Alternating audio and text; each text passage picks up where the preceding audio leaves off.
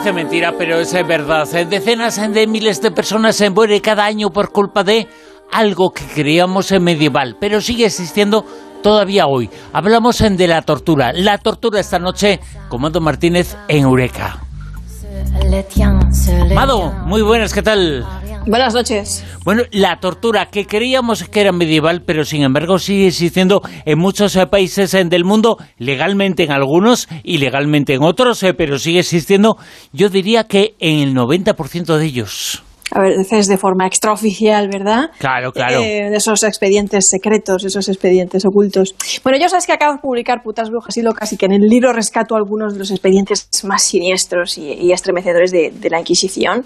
Eh, ¿Qué método usaban los inquisidores para sonsacarle? Bueno, sonsacar esas confesiones a las supuestas brujas, a las brujas, de que eran brujas y, copulaban con Satán y, lo podían invocar y, ponían huevos de gallina a esas mujeres. Eh, no, pues, pues pues la tortura, la tortura. ¿Y mm, por qué se declaraban culpables y por qué confesaban todas esas atrocidades y fantasías? Pues porque si no, las seguían torturando.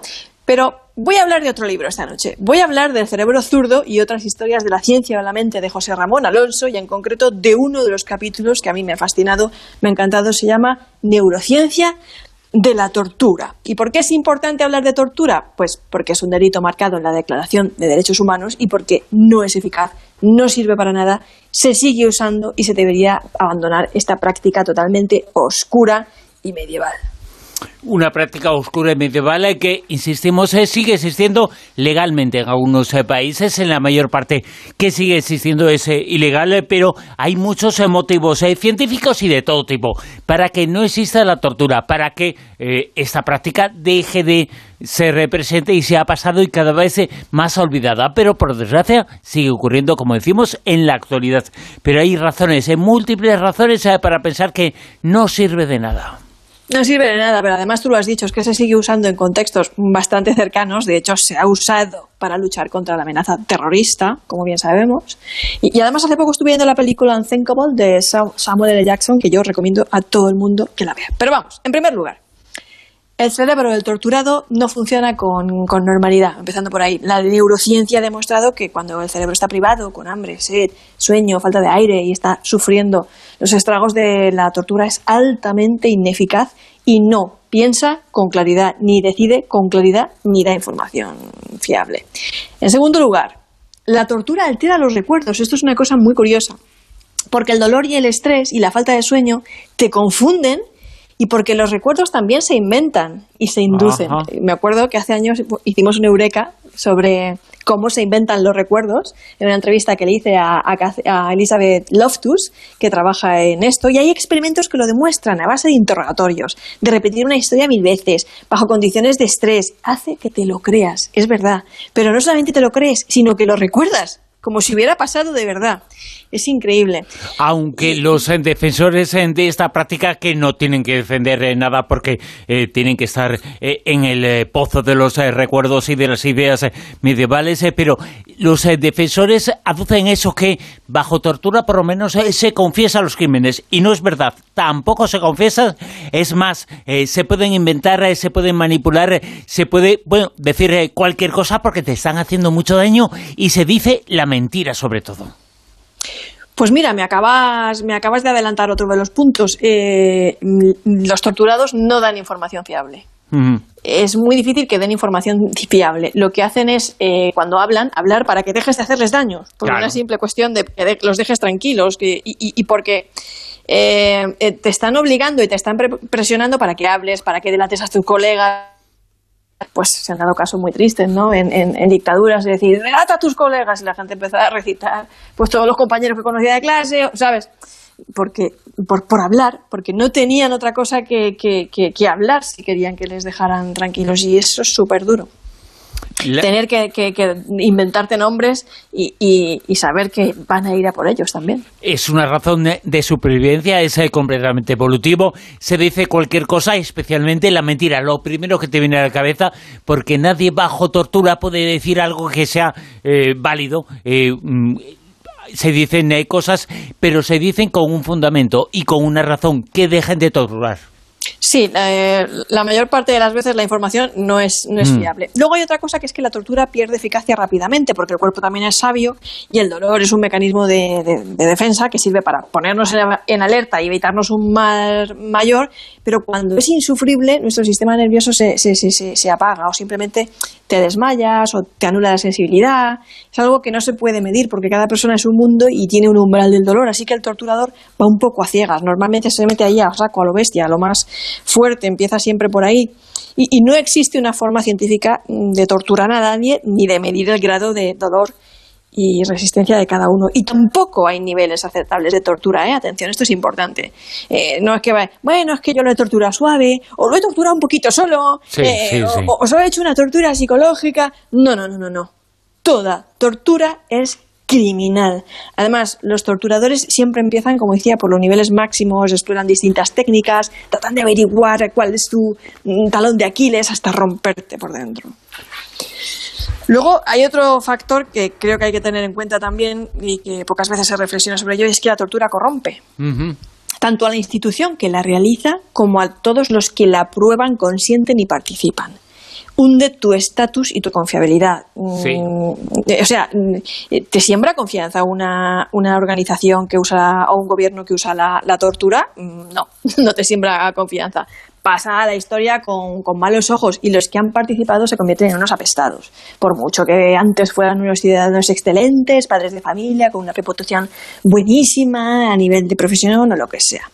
Luego también rompe la confianza del pueblo y, e impide la colaboración, por ejemplo, ante una amenaza terrorista. Tú estás torturando, pero estás pidiendo a la población que te apoye y participe. Y si el método usado para recabar información es la tortura, es probable que dejes de tener confianza y colaboración de la población. Mm. Porque habrás perdido el respeto de la ciudadanía y habrás sembrado miedo. Y lejos de ayudarte y sentir que eres una autoridad que les brinda seguridad, empezarán a temerte, a ocultarte información. No, no, no, no te mirarán con buenos ojos. Y muchos dirán, bueno, pues nada, pues torturo también a la población para que colabore, los obligo, ¿no? No solo a los sospechosos, vale. Pero es que, como hemos dicho, la información que vas a seguir mm, mm, seguramente no sea fiable. O sea, ¿para qué sirve la tortura? Yo me pregunto.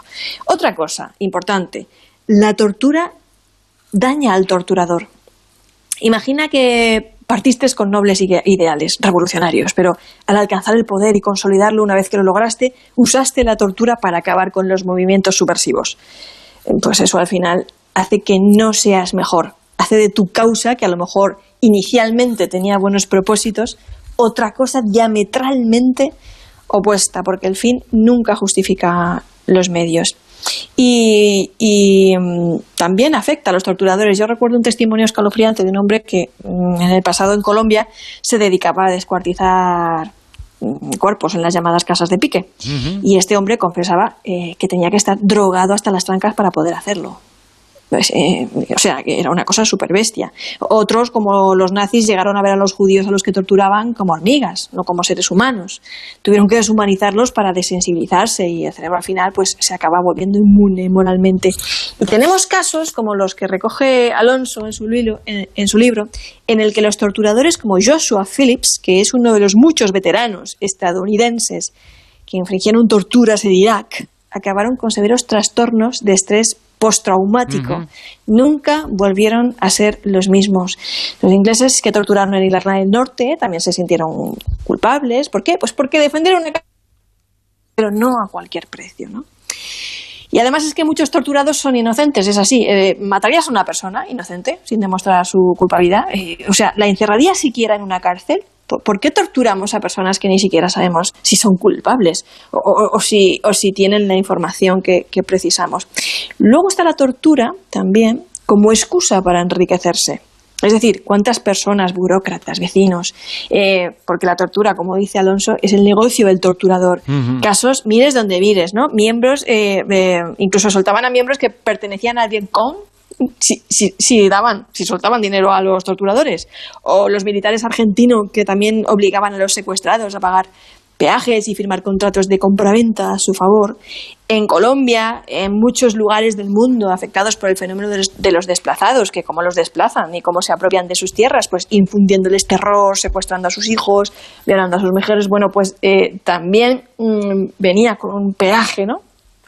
Y es contraproducente porque si practicamos la tortura para acabar con los terroristas, al final los mártires son ellos y los malos nosotros. Hace avanzar la causa de los terroristas porque se les ve románticamente como pequeños David en contra, claro. en contra de Goliat y en palabras de Alonso, pues eso daña profundamente el Estado de Derecho. Y ahí os dejo estas reflexiones y os recomiendo muchísimo el libro mm, El cerebro zurdo y otras historias de la ciencia editado por Guadalzabano. Hay muchas eh, cosas que se pueden decir eh, sobre la tortura.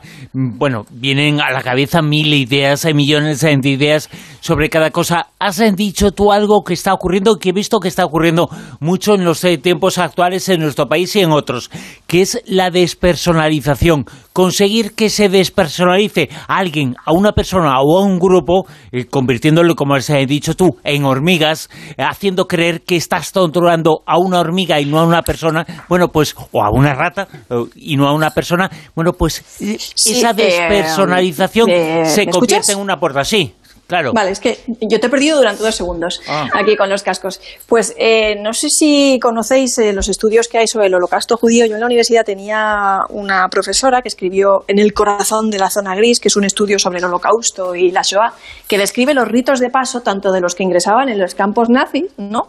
Cómo perdían esa humanidad eh, y que al, tiempo, al, mismo tiempo explicaba los mecanismos que servían para que los torturadores no los vieran como personas.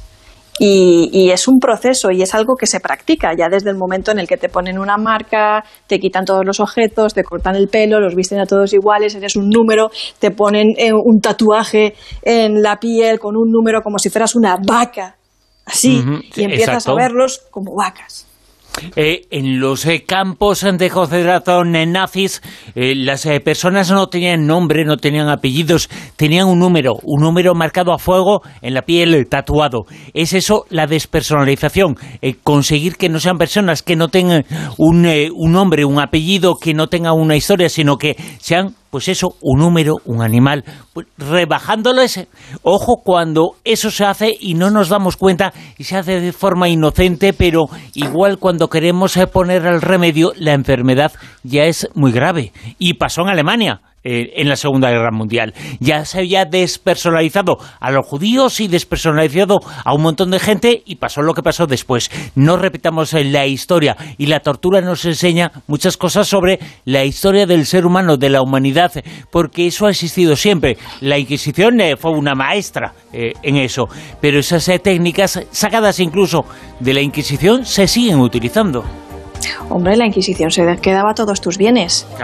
Y, los alemanes hacían lo mismo con los judíos. Se quedaba todos los bienes de los judíos. Era lo primero que hacían, expoliarlos. Vamos, es que eran tan miserables que, como sabes, les arrancaban hasta los dientes de oro y cualquier cosa que tuvieran de valor una vez pasados por las cámaras de gas. Por no hablar de los propios vecinos de estos judíos que vivían puerta con puerta y los denunciaban también a posta para quedarse con sus cosas.